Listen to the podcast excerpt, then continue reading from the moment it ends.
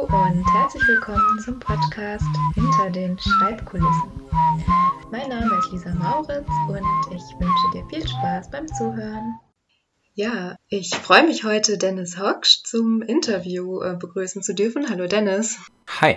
Bevor wir ähm, beginnen, stelle ich Dennis einmal kurz vor. Und zwar äh, lebt er in Frankfurt am Main und promoviert im Bereich der Schreibforschung zu Konzepten des Peer Tutoring für wissenschaftliches Schreiben. Momentan arbeitet er als Freiberufler und leitet Workshops zum wissenschaftlichen Arbeiten für Studierende mit ganz unterschiedlichen Schreiberfahrungen und Hintergründen. Er ist außerdem Mitglied der Gesellschaft für Schreibforschung und Schreibdidaktik und dort engagiert er sich in der Special Interest Group für das Thema Digitalisierung. Und um das Thema soll es auch heute unter anderem gehen. Dennis, was bedeutet Schreiben für dich?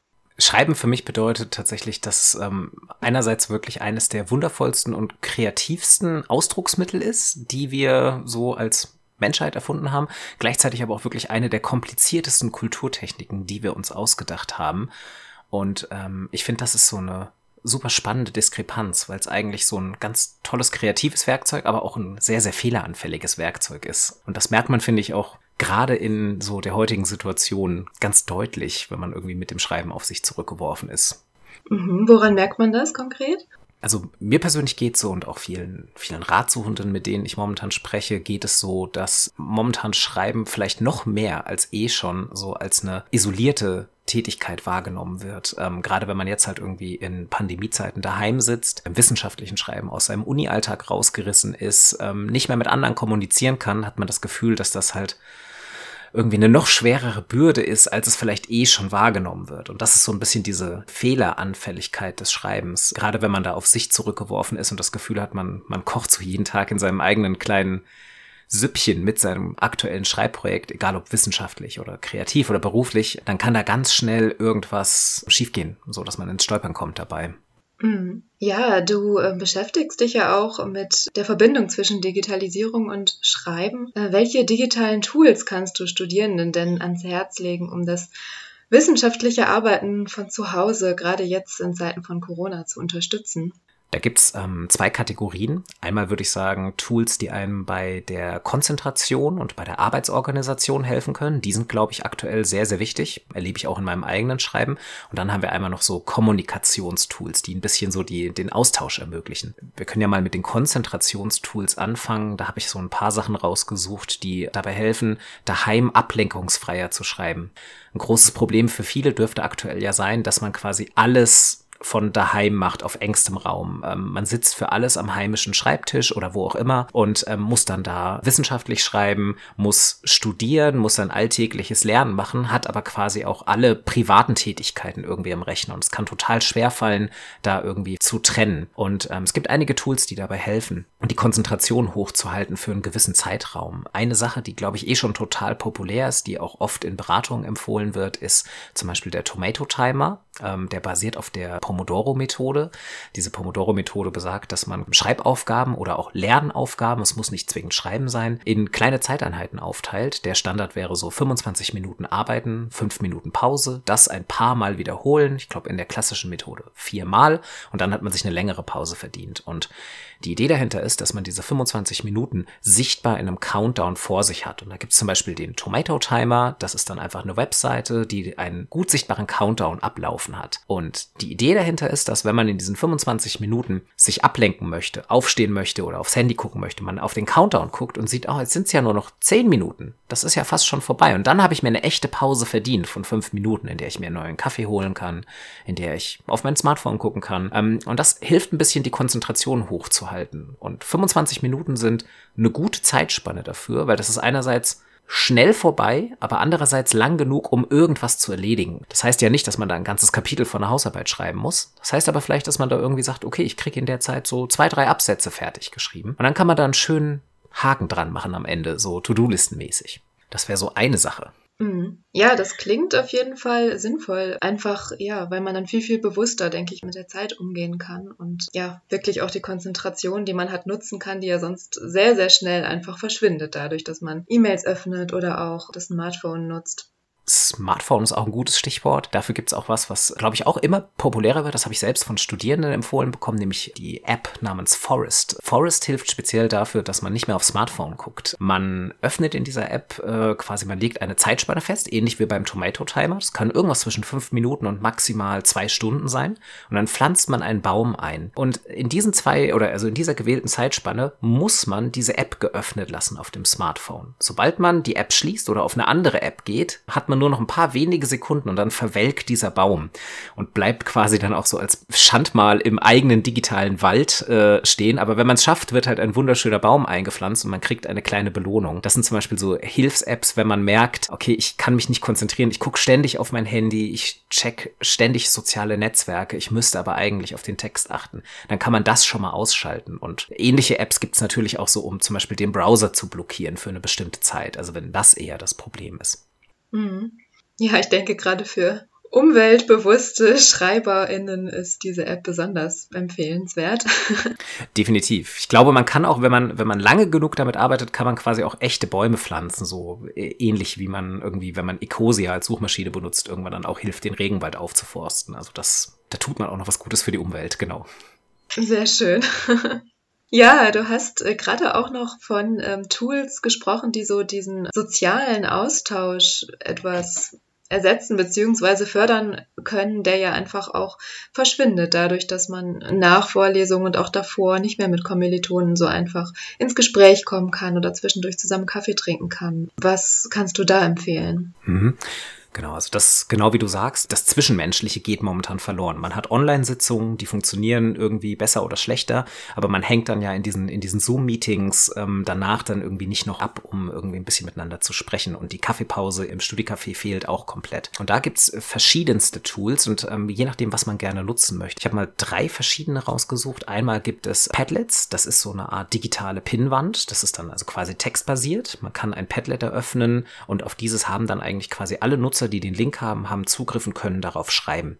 Da kann man dann kleine Notes anhängen, man kann auch Videodateien verlinken, Audiodateien verlinken und könnte da dann halt zum Beispiel auch so asynchron Nachrichten hinterlassen. Da braucht man nicht die Telefonnummer von jemand anderem. Das könnte man also zum Beispiel in einer Schreibgruppe machen, die halt so textbasiert arbeitet. Wenn man tatsächlich wirklich live miteinander reden möchte, dann wäre zum Beispiel ein Discord-Server eine interessante Variante. Ist auch kostenlos, kann man auch browserbasiert machen. Die Person, die den Discord anlegt, bräuchte einen Account dafür oder ich glaube, einen Account brauchen alle, ist aber komplett kostenlos. Und ein Discord ist quasi ein Online-Meeting-Raum, den man sich einrichten kann, wie man möchte. Man kann Textkanäle einrichten, man kann Audiokanäle einrichten und in diesen Audiokanälen kann man aber tatsächlich auch, wenn man ähm, Webcams hat, Videomeetings machen. Und auch das ist zum Beispiel denkbar, um sich eine kleine Schreibgruppe einzurichten, dass man sagt, okay, wir sind eine Gruppe von Kommilitonen oder Freunden aus verschiedenen Fächern, die miteinander schreiben müssen oder also die einfach zur gleichen Zeit schreiben und die sich dann da irgendwie treffen können. Das kann asynchron sein, dass man halt sagt, okay, ich setze eine Textnachricht rein, man kann einen Feedback-Channel einrichten, man kann einen Kaffeepausen-Channel einrichten, in den man sich dann einfach irgendwie reinsetzt und halt einfach online anwesend ist. Und das ersetzt so ein bisschen auf digitale Art und Weise so dieses niedrigschwellige über den Text reden, dass man einfach mal vielleicht vielleicht jemanden online sieht und sagt, okay, ich muss einfach mal kurz laut über meinen Text nachdenken, ich komme hier an einer bestimmten Stelle nicht weiter. Und es ist halt sehr unmittelbar, es ist einfach zu machen, einfach nur durch einen Account und es bringt vielleicht irgendwie, obwohl man niemanden in der Realität treffen kann, so ein bisschen die Zwischenmenschlichkeit wieder rein. Und die ist wichtig beim Schreiben, denn laut über den Text sprechen oder auch einfach nur mit anderen über den Text schreiben, hilft dabei, die eigenen Gedanken zu ordnen. Und das erlebe ich momentan ganz stark, auch in Beratungen und ich erlebe es auch bei mir selbst, dass das verloren geht, wenn man halt wirklich die ganze Zeit nur allein sitzt, daheim am eigenen Schreibtisch und so auf seinen Bildschirm starrt. Das ist schwierig und irgendwann kann das dann auch wirklich die Produktivität hemmen. Ja, ja, da kann ich nur zustimmen. Also wir vom Kompetenzzentrum Schreiben nutzen auch Discord zum Beispiel für Online-Schreibgruppen und diese ja, Wirkung, die du äh, beschrieben hast, wurde tatsächlich dann auch von den TeilnehmerInnen so empfunden. Sie haben wirklich das Gefühl am Ende des Tages gehabt, gemeinsam geschrieben zu haben. Und ähm, das ist, denke ich, sehr, sehr wertvoll und schön, dass es auch in Zeiten von Corona möglich ist. Auf jeden Fall, genau.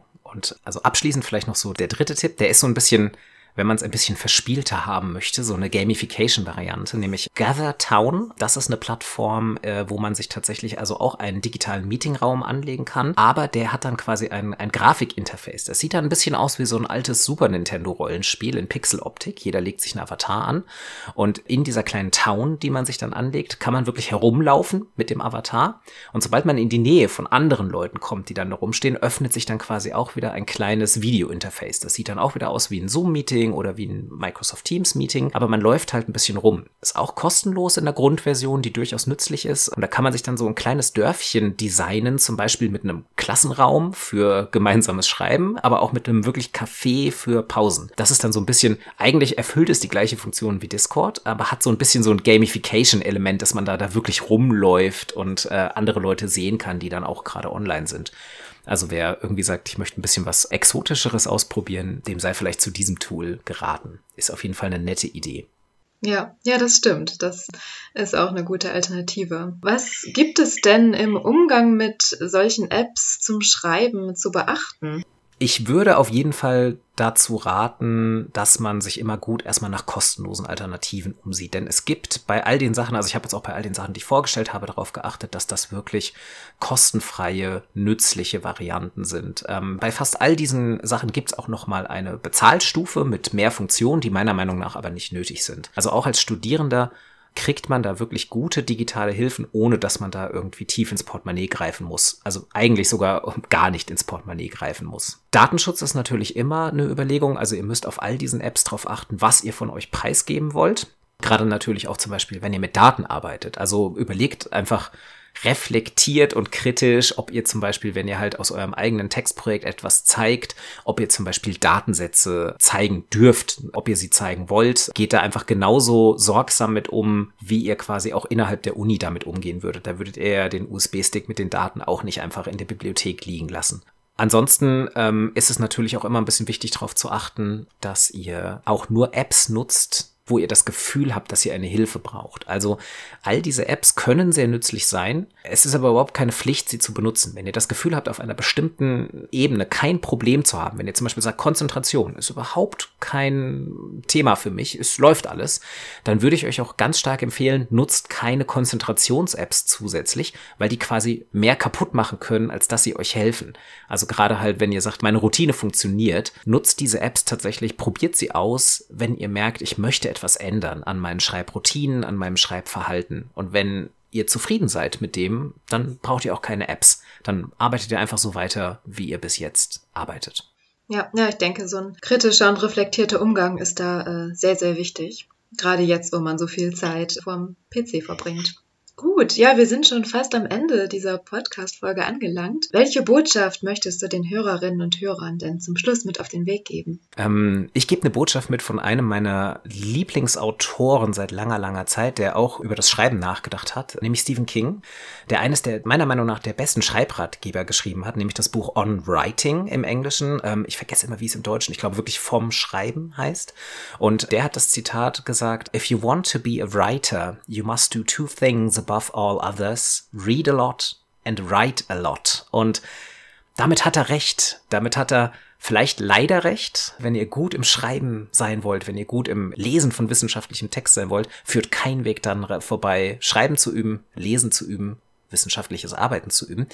Aber das Gute ist, das kann ja alles auch Spaß machen. Das ist wieder so ein bisschen der Zirkelschluss zum Anfang. Schreiben ist eine wunderbar kreative Technik auch bei wissenschaftlichen Texten, bin ich ganz stark von überzeugt. Und je öfter ihr es ausprobiert, umso besser wird's. Ja, ja, das ist, denke ich, eine sehr ermutigende Botschaft zum Schluss. Man kann tatsächlich auch durch kreative Schreibaufgaben ähm, zu einem wissenschaftlichen Text gelangen. Gut. Ja, vielen Dank, Dennis, für das Interview. Vielen Dank, dass ich dabei sein durfte.